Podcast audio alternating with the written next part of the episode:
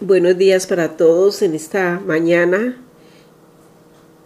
Estamos eh, examinando muy detenidamente la Parachá Trumá y exactamente vamos a estar deteniéndonos en el libro de Éxodo, capítulo 25, desde el versículo 1 hasta el capítulo 27, versículo 19. Como les acabo de decir, hoy tenemos el día 1. Y al ir a Éxodo 25, la escritura dice, harán un santuario para mí y habitaré en medio de ellos. Esta es la parte más importante y central de este mensaje. Efectivamente está en Éxodo capítulo 25, en el versículo 8. Dice así textualmente, y que me hagan un santuario para que yo habite entre ellos.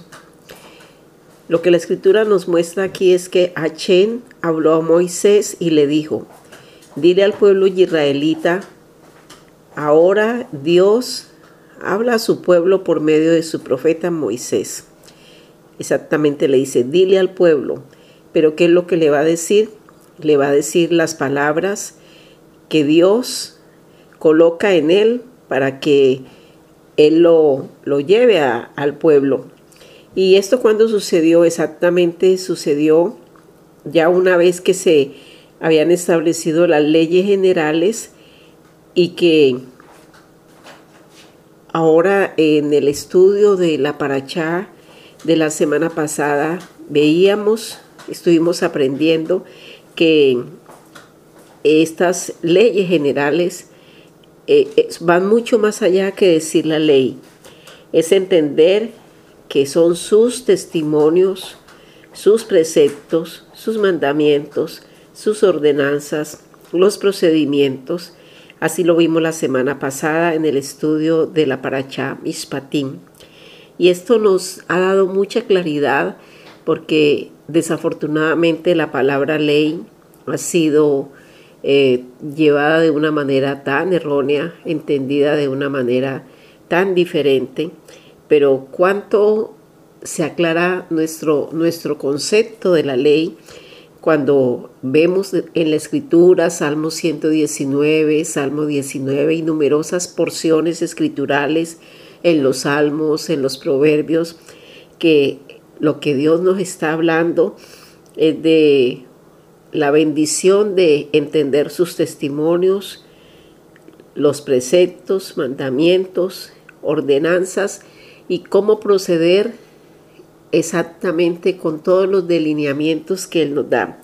Entonces, podemos, para avanzar, podemos entender que primero se establece el orden en la congregación, se estableció el orden en el procedimiento, con claros principios y decretos, con detalles muy precisos, y luego viene algo mucho más sublime, que es exactamente lo que esta semana estaremos estudiando. El Padre lleva a su pueblo, a los que somos su pueblo, nos lleva a algo realmente extraordinario y, es, y maravilloso, y es nuestro mayor anhelo, experimentar su presencia en medio nuestro. Éxodo 25.8, como les he dicho, nos muestra el propósito de, Dios, lo que, cómo ha sido, cómo es, cómo es para siempre este propósito claro que Él nos recalca. Habitaré en medio de ustedes. O sea, Él es quien habita en medio de nosotros. Y aquí nos detenemos, es necesario que nos detengamos para hacer un correctivo. Lo vemos claramente en, el, en la lectura de estas porciones. Y es que sin orden no hay habitación. Dios no habita en el desorden.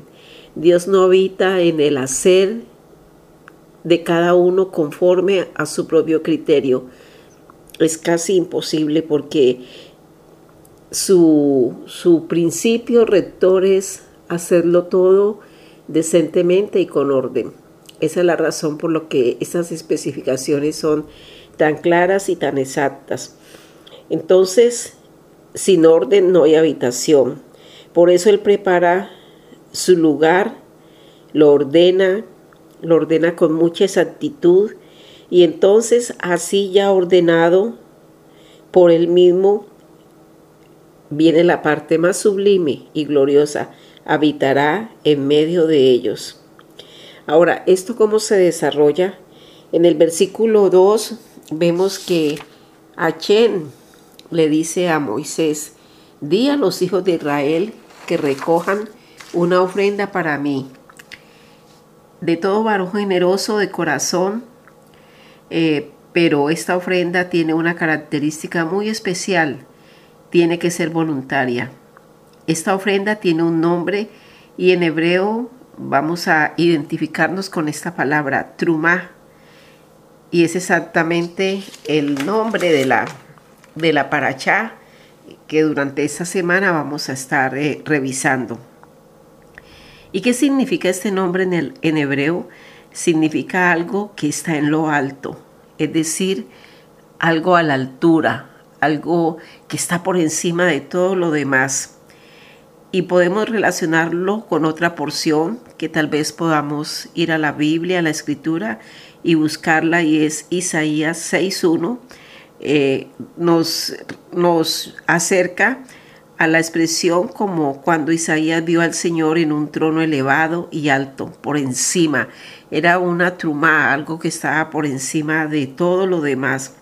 Entonces, esto lo que nos indica es que nosotros tomamos una ofrenda para darle el uso más elevado. A todo lo que Dios nos ha dado, le debemos dar el uso más elevado exaltar aquello que Dios nos ha dado. Pero lo significativo es que esto tiene una característica muy especial y es que es una ofrenda voluntaria, nunca impuesta. Eh, no es entregarse ni entregar nada de nuestro ser producto de la manipulación. Lo que el Padre a toda costa quiere evitar es ofrendas forzadas, ofrendas eh, provocadas o manipuladas. Es la ofrenda de todo nuestro ser voluntariamente a Él. Él les indica cada detalle de la ofrenda. Cuando leemos Génesis 28, 25, 8, vuelve, volvemos a recordarlo. Y harán un santuario para mí y habitaré en medio de ellos. Así también podemos ir a Jeremías 31, versículos 33 al 34, donde leemos de la siguiente manera, Mas este es el pacto que haré con la casa de Israel.